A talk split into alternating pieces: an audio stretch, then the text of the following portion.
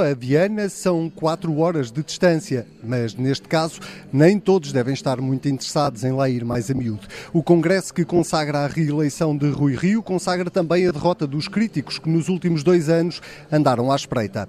E agora, quem se atreve a subir ao palco do Centro Cultural de Viana do Castelo para criticar o político que parece ter sete vidas e ainda só perdeu duas? O que fazer com os 46,8% que Luís Montenegro conquistou nas últimas diretas? E quem é que vai andar por aí às escondidas? Arranca este fim de semana o 38º Congresso do PSD, que lança o partido para dois anos particularmente difíceis. Primeiro, as eleições regionais dos Açores, onde o PS está confortavelmente sentado no poder há 24 anos. Depois vêm as eleições autárquicas, onde o PSD parte em clara desvantagem depois da humilhação que sofreu em 2007, quando os socialistas pintaram a cor-de-rosa quase todo o país. Para as presidenciais está tudo a rezar a São Marcelo para que se recandidate. Isto tudo, claro, se não aparecer por aí uma crise política que ofereça a Rui Rio uma segunda oportunidade para ser feliz. Fim de semana de Congresso é fim de semana de Bloco Central Especial, com convidados especiais. Esta semana, para nos ajudar a olhar para as batalhas que o PSD tem pela frente, temos connosco um dos generais de Rui Rio, homem de confiança que já ajudou a vencer muitas batalhas e será que vai continuar por mais dois anos? Já lá vou a essa pergunta. Antes, deixem-me dar as boas-vindas aos meus companheiros de sempre, Pedro Marcos Lopes e Pedro Adão Silva, que estão ainda por Lisboa. Eh, o Pedro Marcos Lopes ainda há de juntar-se a nós aqui em Viana do Castelo. Sejam muito bem-vindos. Bem-vindo também, Salvador Malheiros. Muito obrigado por ter aceitado o nosso convite para este Bloco Central. Vamos já despachar a pergunta que toda a gente já lhe deve ter feito desde que entrou aqui no pavilhão. Vai ou não vai continuar na direção por mais dois anos? Muito, muito boa noite, Anselmo, e também um abraço para os Pedros. Uh, naturalmente que eu estou disponível para continuar a trabalhar pelo meu partido, sou um social-democrata a sério e, naturalmente, acreditando muito mais com uh, essa liderança do grande estadista que é Dr. E, portanto, estarei disponível para aquilo que ele quiser. Muito bem. Uh, ele já falou consigo?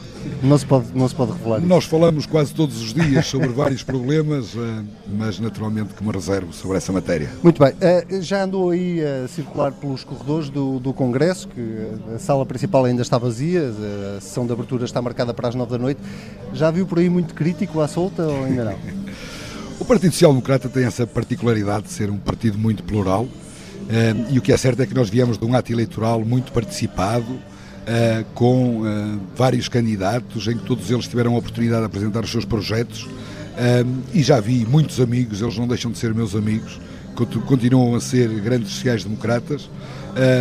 o ato eleitoral já terminou e espero que no final deste Congresso a palavra que possa resumir todos estes trabalhos seja união e unidade em torno do nosso presidente, do nosso líder, que foi democraticamente escolhido por quem manda no partido. Quem manda no partido são precisamente os militantes de base que deram uma vitória inequívoca uh, ao Dr. Rio e, portanto, há que saber respeitar uh, essa vontade uh, do partido.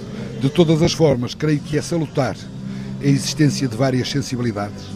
Penso que é importante haver diversidade de opinião, penso que é importante haver crítica, sobretudo construtiva, e do outro lado também haver a humildade para poder uh, aprender a cada instante uh, também com uh, essa pseudo-oposição.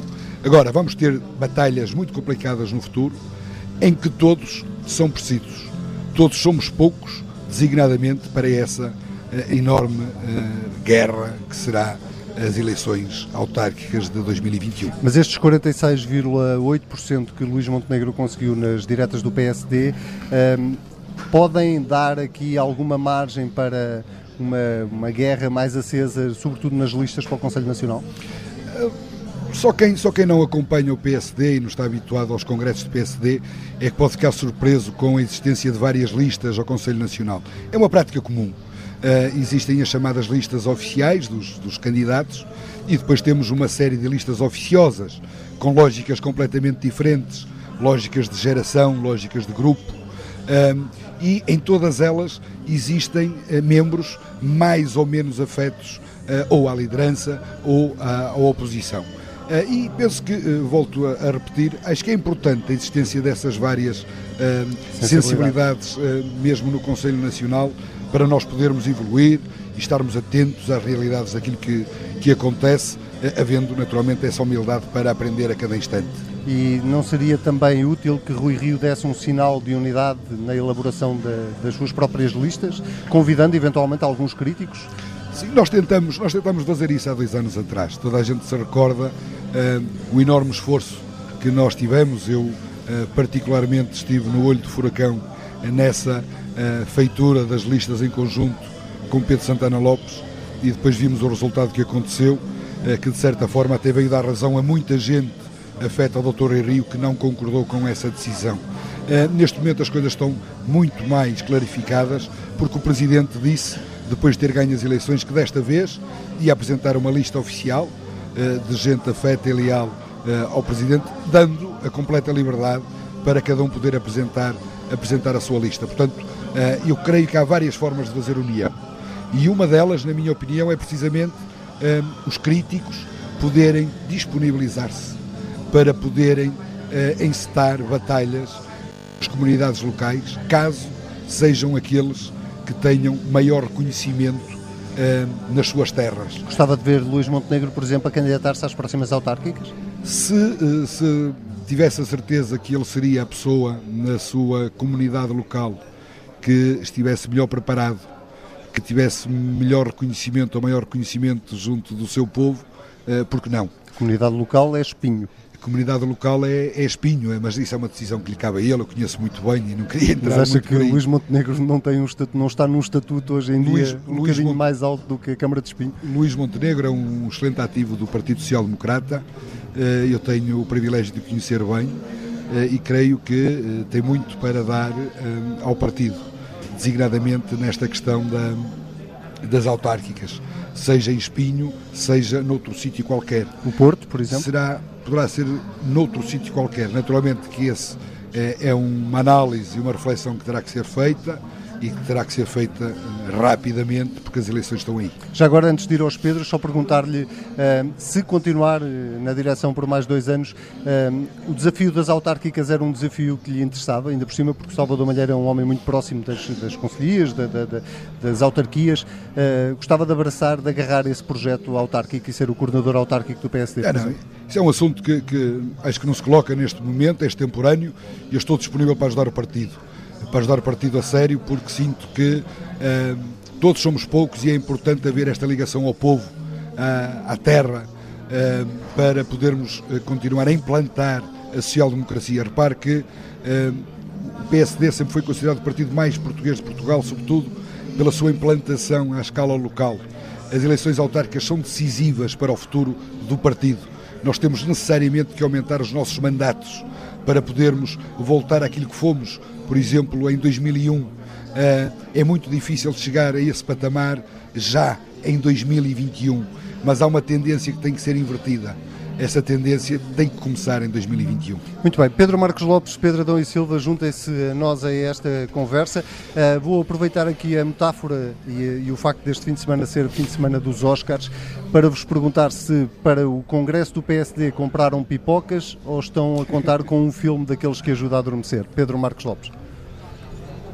Pipocas não, porque engordam, portanto isso era a última na lista. Não, acho que não, não vai ser, muito francamente. Acho que não, não é um congresso que entusiasme particularmente, nem vai entusiasmar particularmente os os militantes do partido, nem, nem quem tem como mistério uh, uh, comentá-lo e, e abordá-lo. Uh, aliás, todo, estes congressos, desde que, desde que os partidos, nomeadamente o PS e o PSD, optaram por este tipo de eleição do líder, perderam muito do seu, enfim, da, da, da sua importância. Este congresso das poucas coisas que, que, que da, a coisa mais importante que terá será o, o discurso do, do, do, líder do partido, do, de Rui Rio, no domingo, onde se espera que faça uma espécie de, de, de, que faça, que enuncie qual é a estratégia que o PSD vai seguir para nos próximos tempos, particularmente no que diz respeito aos, aos atos eleitorais que se avizinham, e mais ou menos uma, uma luz sobre aquilo que vai ser a oposição ao governo do Partido Socialista, e, enfim, e, e muito de uma forma muito mais secundária uh, o comportamento do, da oposição interna. Eu, enfim, correndo o risco de me enganar, mas isto é, é, é a minha vida, é aquilo que eu faço, correr sempre esse risco. Eu estou convencido que a, que a, questão da oposição interna está resolvida, nos, pelo menos nos tempos mais próximos, e com os protagonistas que, que existiram até agora. Uh, uh, a derrota de, de, Neste momento há um vazio naquilo que diz respeito à oposição interna. Luís Montenegro fez duas tentativas, as duas tentativas falhou e, portanto, neste momento não há ninguém que encabece uh, uma, uma, uma alternativa ou sequer uma oposição interna. Eu acho que o Partido Social Democrata neste estás momento... A contar, estás a contar que Luís Montenegro venha ao Congresso e que discurso ou achas que até isso pode não acontecer? Tem pouca relevância, sabes? Estou, pode vir, pode não vir. Eu acho que normalmente eh, daquilo que se vai sabendo de Luís Montenegro, não me parece que, que ele deixe perder essa oportunidade, porque seria, ele seria quase, por aí, não é? seria, seria quase uma saída pouco, pouco, enfim, pouco hum, clara. Eu acho que o Luís Montenegro muito mais certo é aparecer e fazer um discurso, mas pouco conta neste momento. Quer dizer, uh, uh, Luís Montenegro teve as suas oportunidades, falhou eh, neste momento, o partido, melhor ou pior, está em, em redor do seu líder, mais a mais, porque não há alternativa nenhuma, nem vai haver no, nos, próximos, nos próximos tempos. E mais, uh, e com isto termino, uh, o, apesar de o PSD ter uma tarefa ciclópica para as autárquicas, porque o partido como todos sabemos, está muito esvaziado de quadros, é um partido que não consegue captar gente na sociedade civil há muito tempo, tem tido um comportamento desastroso nas autárquicas e não é só de agora. Portanto, isso vai ser uma grande tarefa, tarefa fundamental para o Partido Social Democrata, mas por outro lado, naquilo que diz respeito à oposição ao governo, acho que tem todas as oportunidades em aberto e, e apanha uma, um, um momento onde vai ser mais fácil, digamos assim, fazer oposição do que foi no último ciclo político. Pedro Adão e Silva, que erros é que o PSD, uh, ou que ilações, mais do que erros, é que o PSD deve tirar dos últimos dois anos uh, para não cometer os mesmos erros nos próximos dois? Hum. Não, é, não é, fácil essa, essa pergunta. Antes de mais, boa noite. Boa noite ao engenheiro Salvador Malheiro. Boa noite, boa noite, Pedro. Eu, eu, antes de chegar a essa pergunta, então, uma parte da resposta está na questão uh, interna. Uh, e até porque hoje é o dia da abertura do Congresso, e o normal é nestes congressos o líder no primeiro dia fazer um discurso mais para dentro e depois no encerramento um discurso mais para fora. E talvez uh, uma das singularidades, e isto ajuda, não sei se a responder, mas pelo menos a dar algum contexto à tua pergunta, uma das singularidades de Rui Rio, que eu não tenho a certeza se é, tem sido um problema ou uma vantagem, se calhar é um pouco das duas coisas, é que eh, na relação com o seu próprio partido não obedece àquilo que é o padrão, a norma eh, dominante eh, nos partidos. E o que é que eu quero dizer com isto? É porque todos os líderes, quando se tornam ganhadores fora, ganhadores em eleições nacionais, fazem-no porque foram capazes de mostrar que, antes de tudo, uniram o partido. Um, o que parece é que Rui Rio não só uh, nunca procura fazer um esforço sistemático para que isso aconteça, como isto podia ser visto como um problema, e é por isso é que eu digo que há aqui alguma uh, contradição uh, ou alguma complexidade nesta, nesta, nesta duplicidade, é que o Rio não faz um esforço para unir, para alargar, aliás, uh, tirando aquele episódio há dois anos no Congresso em que fez listas conjuntas. E correu mal. E correu mal, reconhecidamente mal, por razões que são também muito contingentes e que têm no, no fundo a ver com o Dr. Santana Lopes, uh, mas não é essa a natureza do Rio, não é unir e alargar, é pelo contrário fazer a sua afirmação para fora, assentando também na crítica interna e crítica àquilo que são as lógicas dominantes nos aparelhos partidários. E é por isso que eu digo que eh, isto pode ser uma vantagem ou um problema. É, é um problema porque eh, divide e não tem consigo o conjunto do partido. É uma vantagem porque se afirma externamente como alguém que não é um político igual aos outros, muito preocupado com os equilíbrios internos. Hum, Agora, eu não sei se não é possível encontrar eh, aqui um ponto de equilíbrio que talvez não tenha sido encontrado nestes dois anos eh, e eh, agora no futuro isso pode ser procurado. E, portanto, há, desse ponto de vista, questões sobre os próximos tempos, internamente, na escolha dos protagonistas autárquicos, na forma como vão ser envolvidas pessoas que não estiveram com o Rui Rio ou que até estiveram ativamente contra Rui Rio.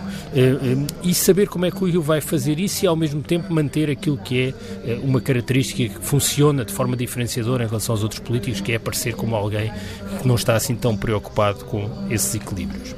Mas, na verdade, eh, independentemente eh, agora de outros erros que tenham sido cometidos eh, nestes dois anos, eu diria que o principal problema do PSD mantém-se, que é saber como é que o PSD vai recuperar os votos que perdeu e perdeu muito pela passagem pelo poder com Pedro Passos Coelho, pela experiência desse período e agora também sem entrar em detalhes sobre o que é que se passou.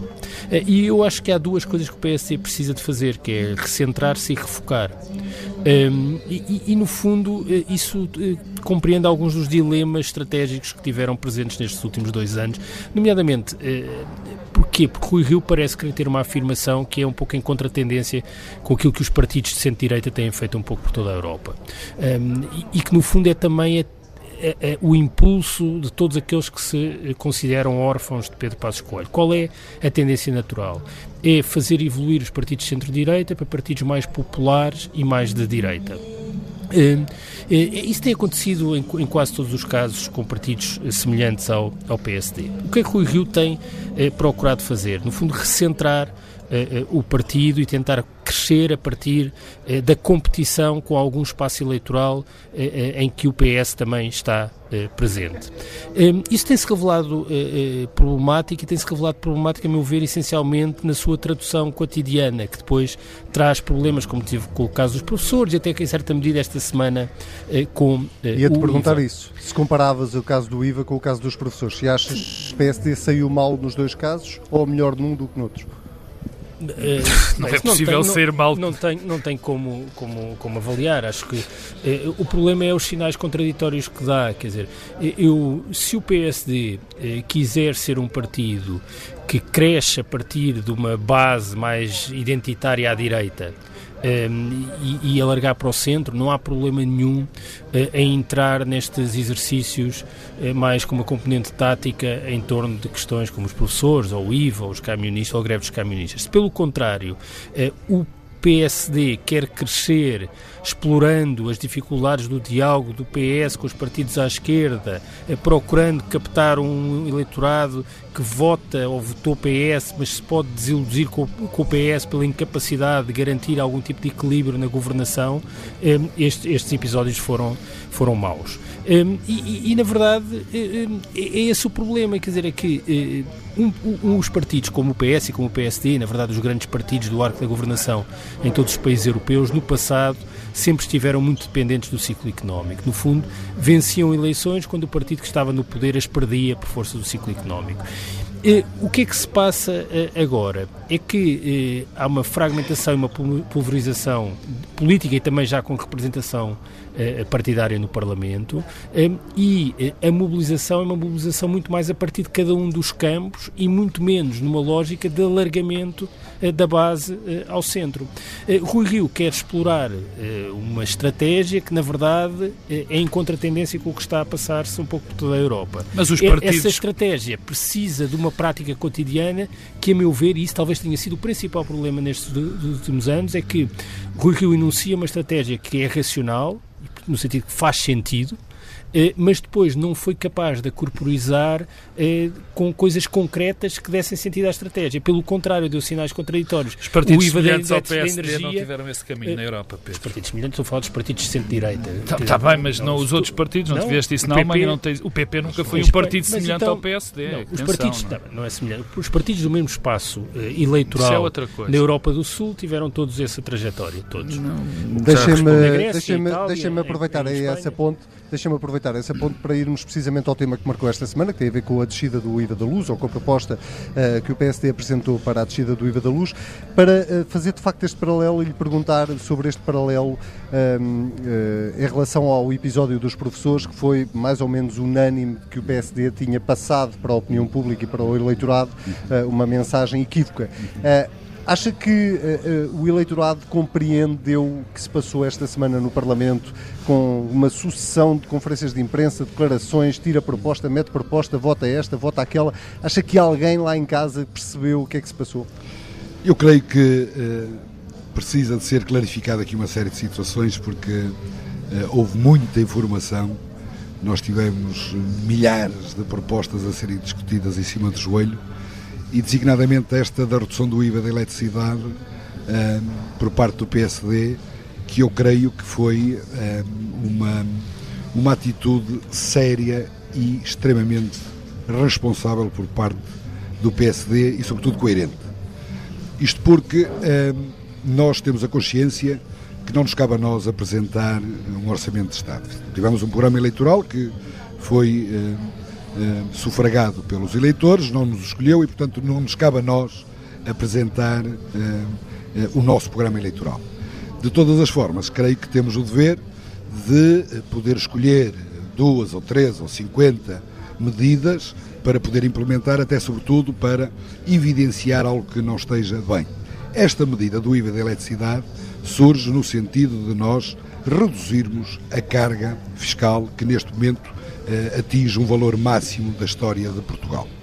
E apresentou o PSD essa eh, proposta, eh, em primeiro lugar, partindo do pressuposto de que não seriam necessárias quaisquer contrapartidas, isto porque o governo anunciou de que queria também reduzir o IVA da eletricidade e, para tal, até teria pedido autorização a Bruxelas, uma vez que queria fazer uma diferenciação em função do consumo e, portanto, a primeira, a primeira proposta do PSD era no sentido de não ter qualquer tipo de proposta de contrapartida. Mas, antevendo, eh, eh, desde logo, uma atitude menos séria por parte do governo e nunca colocando em causa aquilo que são eh, as contas certas, uma imagem do Dr. Rui Rio que mais ninguém tem, essa segunda proposta, para além de propor a redução do IVA da eletricidade, também propunha eh, medidas para fazer face a essa redução de receita fiscal. E aqui entra logo uh, uma questão que para mim é decisiva e fundamental, que os portugueses têm que saber. Uh, isto uh, das contas é, é, algo que não se deve brincar. A matemática não é filosofia e a engenharia nada tem a ver com ciências políticas.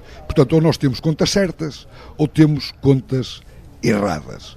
E, portanto, nós temos que ter a consciência que em Portugal, no setor doméstico, nas nossas casas, os contratos que existem, nós temos um consumo global de energia, valores dados estatisticamente pela Pordata, de 12,5 mil milhões de quilowatt-hora. E sabemos também que o preço médio, incluindo o IVA, do quilowatt-hora é precisamente 0,2154. Ou seja, a fatura global que todos nós pagamos em Portugal por ano é de 2,6 mil milhões de euros em eletricidade. O IVA arrecadado desse valor, se tivermos uma taxa de 23%, vale 500 milhões de euros. Se for uma e não taxa, os 800 que o governo não, diz. Se o IVA arrecadado uh, uh, com uma taxa de 23 é de 500 milhões de euros. Se fosse uma taxa de 6%, o IVA arrecadado seria de 130 milhões de euros. Portanto, o que está aqui em causa por ano é uma diferença entre 500 menos 130, o que dá 370 milhões de euros. Claro, e aí pode sim é ser, que não são os 800 que o governo é, fala. É a primeira questão. É a primeira questão aí que é, eh, pode não ser 370, pode ser 365, pode ser, pode ser 380, mas 800 não é. Mas deixe-me ir à questão política. Eu já eu deixei, já o, deixei, deixei o acabar eh, o raciocínio só para, para, para poder demonstrar qual era o ponto do PSD relativamente à questão das contas certas. A questão política. O eleitorado compreendeu a posição do PSD esta semana, uh, no meio desta confusão toda e daquela turbulência toda que houve na discussão do, do, do orçamento? Eu creio que uh, pode estar alguma confusão na maioria dos portugueses, porque também houve uh, muita informação que não saiu com a cristalinidade que merecida. Quero com isto dizer o seguinte: repare, na Assembleia da República, qualquer tipo de proposta uh, tem que ser negociada. E a nossa segunda proposta, a tal que tinha as contrapartidas para os 370 milhões de euros, nós tivemos de imediato a percepção de que alguns partidos não estariam de acordo com eh, aquela contrapartida da redução dos consumos intermédios, aquela que poderia colocar em causa alguma, alguns serviços eh, públicos. E então, como era nossa vontade de fazer passar uh, essa proposta, nós alteramos no sentido de podermos negociar, no sentido de podermos ter a aprovação dessa mesma medida. E a redução dos consumos intermédios foi retirada e, em contrapartida, nós reduzimos, ou, ou por outra, uh, alteramos a entrada em vigor da mesma, passando para outubro. Para outubro. E, portanto, aqui o, o que, o que. Sim, a questão é que era é uma medida que depois tinha feito nos anos a seguir, não é mesmo? Mas não? isso é um problema que nada tem a ver com o Orçamento de Estado de 2020. O que nós estamos a tratar neste momento é o Orçamento de Estado de 2020. Chegado a 2021, quando se estivesse a estudar ou a analisar o Orçamento de Estado de 2021, quem quisesse reduzir uh, ou aumentar e tivesse a coragem para o aumentar, poderia fazê-lo. Ou, Agora, ou seja, a estratégia foi boa, mas a tática foi má. De convenhamos, não é?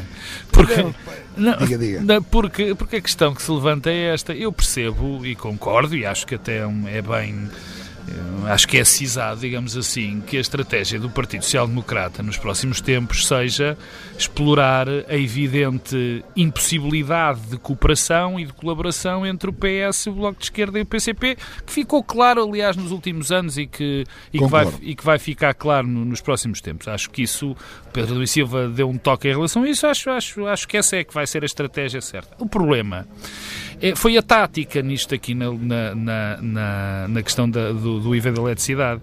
E, Mas e onde a, é que falhou a tática? É simples, olha, falhou logo na própria explicação. Quer dizer, precisar de haver uma explicação tão elaborada como a que o engenheiro Salvador Malheiro já deu, vê-se logo que a comunicação ia ser difícil. Mas, mas, mas nem é por aí. Eu, eu, eu percebo que se. E eu agora não vou julgar se era melhor ou não é pior para os portugueses, não, não, não, não é isso que me cabe neste momento fazer. Se era melhor ou pior descer o IVA. Mas se o PSD acha que é preciso tal equilíbrio orçamental, e também não vou discutir isso agora, é outra história, é, não pode, na minha opinião, bem entendido, aparecer com manobras, com manobras não, com medidas compensatórias, como seja diminuir o, os custos intermédios ou diminuir os custos dos gabinetes. Porque, valha-me Deus, quer dizer, as pessoas que estão no PSD, o engenheiro sabe outras sabem, que isso não tem não tem, não tem suporte. Eu, por exemplo, oh Pedro, diria. Oh Pedro, desculpa, posso, posso claro. interromper? Sim, mas deixe-me só, deixe só acabar, Sr. Engenheiro, porque, é, porque repare uma coisa.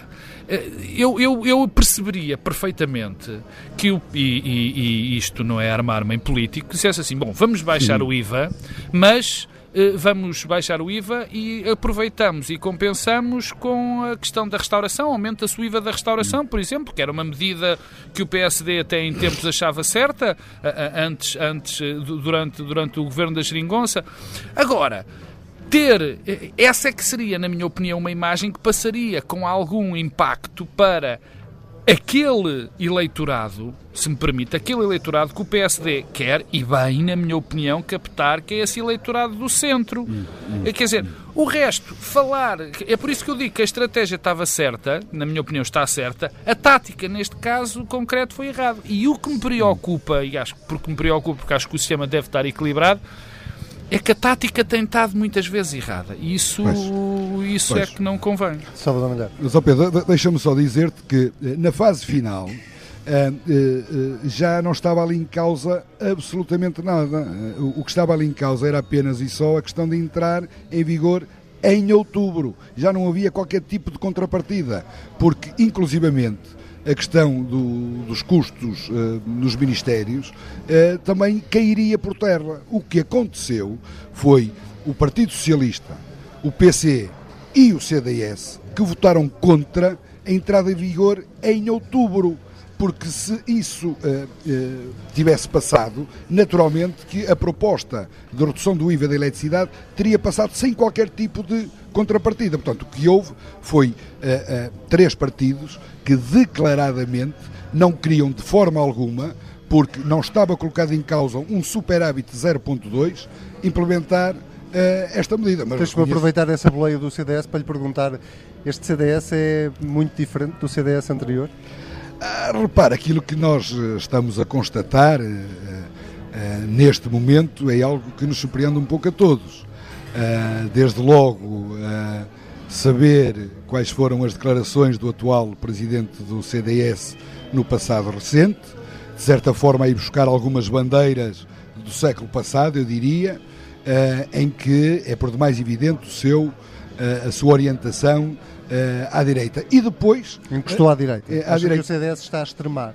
Estaria até ontem, não é? Porque o que nós vimos no Orçamento de Estado foi precisamente o CDS encostar-se ao Partido Socialista e votar esta medida, que foi a medida que mais publicitada em sede de discussão do Orçamento de Estado, ao lado do Partido Socialista e não ao lado do Partido Social Democrata, como seria natural.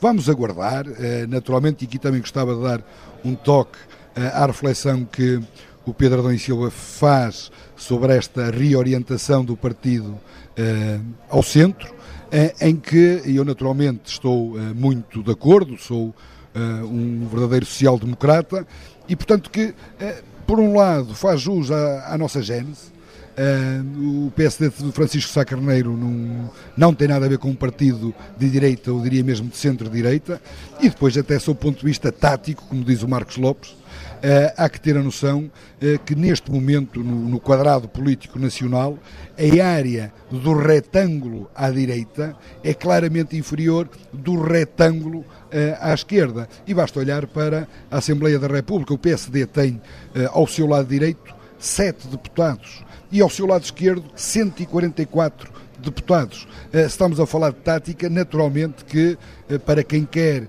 eh, um dia e espera-se o mais rapidamente possível governar o país, tem que conquistar esse centrão e nós temos sinais que vêm demonstrando que o caminho está a ser bem traçado, naturalmente que é preciso paz, é preciso lealdade dentro do nosso partido, que eu espero que saia daqui deste Congresso, para seguir esse rumo tão bem traçado pelo Dr. Rui Rio. Nós estamos uh, a ficar curtos de tempo, mas vou-lhes vou pedir a todos respostas mais, uh, mais breves, uh, mas queria lhe perguntar isto antes de voltar ao Pedro Adão e Silvio e ao Pedro Marcos Lopes.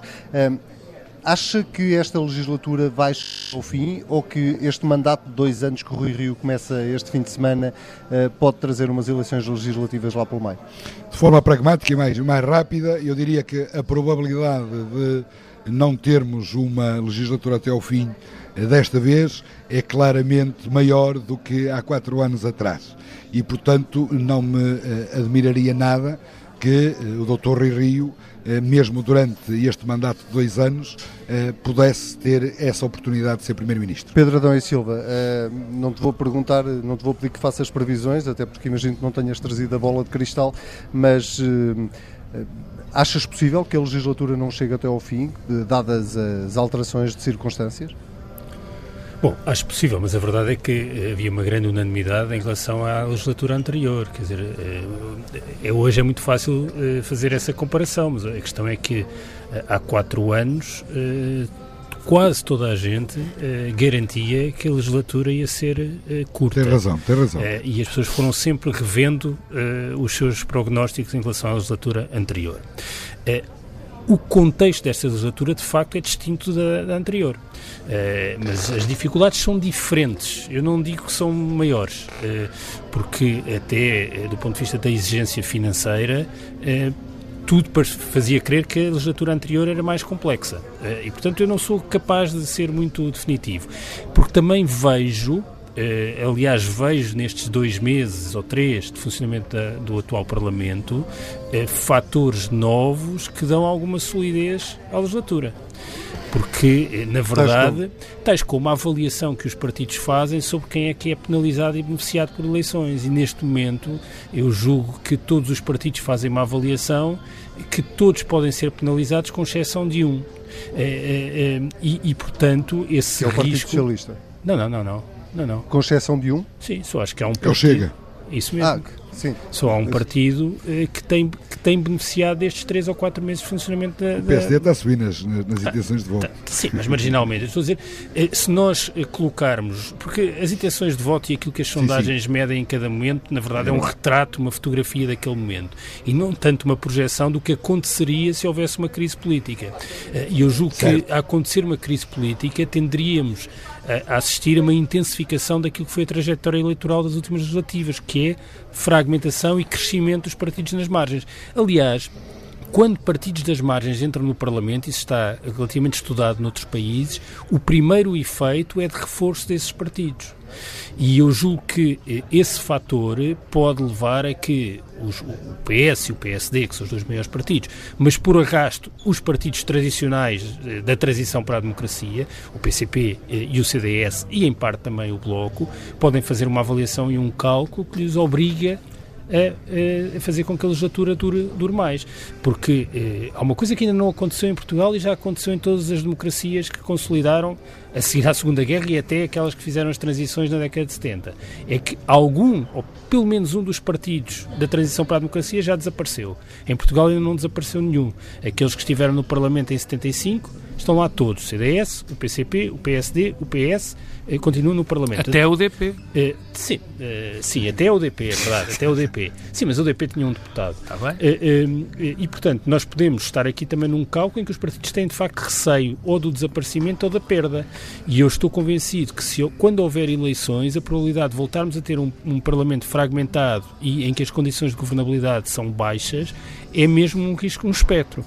Eu não estou é um a ver. Que vai aumentando. É um, é um risco que vai aumentando e que pode, e, e, que quer PS, quer PSD podem não ter grandes condições de, de ter, de, de, governar, ou seja, eh, o problema coloca-se uh, quer à esquerda, quer uh, à direita. Pedro Marcos Lopes, rapidamente. Eu tenho em termos, em termos do, do, do, que é o país e das necessidades da governação, eu, eu, estou muito pessimista pelo seguinte, exatamente porque eu prevejo uma, uma, uma governação pelo medo, ou seja, eh, os partidos vão votar ou vão aprovar ou vão reprovar as normas muito menos em função daquilo que acham que é o melhor, eh, enfim, para o bem comum no momento e mais por, por questões táticas. E aí não há, como, não há que duvidar que a, a, a vai ser esse medir da, da, sensibilidade da opinião pública a cada momento que vai decidir em grande parte o tipo de,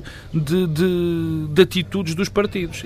Fazendo isto de uma, de uma forma muito simples. Eh, em cada momento em cada momento, o Partido Socialista e, sobretudo, os partidos à sua esquerda vão medir o que é que é o sentir da, da, da, desse eleitorado à esquerda, como o Partido Socialista vai medir qual é o sentido, do, da sensibilidade do eleitorado mais do centro e que o PSD apanha mais e aí é que se vai jogar grande parte da governação. Isto não é, não é nada bom para o futuro que para, para o futuro próximo do país. Aliás, nós já tivemos dois ou três anos de quase governo de gestão porque o Partido Socialista não se entende nos, nos, nos dossiês mais importantes com os seus com aqueles que elegeu como os seus parceiros, eh, enfim, eh, preferenciais, que é o Partido Comunista e o Bloco de Esquerda, e portanto é muito possível que nós andemos aqui num, enfim, num chove e não molha. Agora, há aqui uma. E agora, para terminar. Sim, sim, há aqui uma nota que eu queria deixar que eu acho que, que tem sido interessante. Eh, que tem sido a, a, o comportamento do Partido Comunista Português. O Partido Comunista Português parece muito mais empenhado nesta geringonça 2.0, digamos assim, do que propriamente o Bloco de Esquerda. Os sinais que, os sinais que foram dados nesta negociação uh, destas últimas semanas, com várias propostas do Partido Comunista Português a serem uh, aprovadas pelo Partido Socialista, por esta, enfim, esta reação simpática, pondo isto em termos muito simples, do Partido Comunista nesta questão do IVA da eletricidade, faz-me, enfim, faz crescer uma espécie de uma percepção de que o Partido Comunista está a ter um, enfim, um comportamento mais uh, simpático com o Partido Socialista e o Partido Socialista também com, com, com o, o, Partido, Partido Comunista. Comunista. Ora bem, bem isto temos, vai, vai, vai, vai dar um enquadramento diferente. Agora, olha, faltamos... deixa-me só dizer-te isto. Pedro, eu, eu acho uma má estratégia para o CD, do PSD eh, não tratar bem o CDS. Este é para o engenheiro. Mas trata, sempre, Pronto, sempre obrigado. tratou bem. Acho sim. mais estratégia. Muito bem, Desculpa. temos dois minutos para terminar, uma ronda de perguntas muito, muito rápidas. Eh, o fantasma do pacismo vai andar por aqui, por Viana do Castelo, sim ou não? Eu creio que não. eh, aliás, até acho que tem sido alguma falta de respeito para com eh, Pedro Passos Coelho tudo aquilo que tem sido dito nestes últimos tempos sobre ele.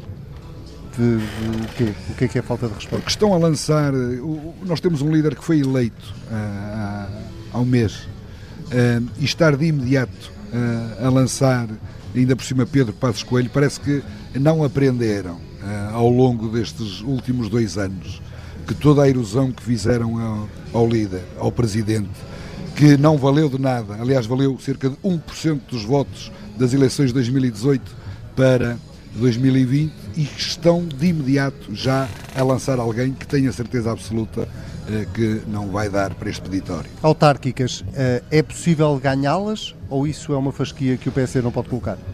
Nós somos realistas. Ganhar é, é ter o maior número de câmaras, o maior número de juntas de freguesia. É extremamente complicado. Rui Rio nunca o disse. Houveram outros que o disseram, mas nós somos gente que tem os pés bem assentes eh, na terra e, portanto, para nós é decisivo inverter a tendência.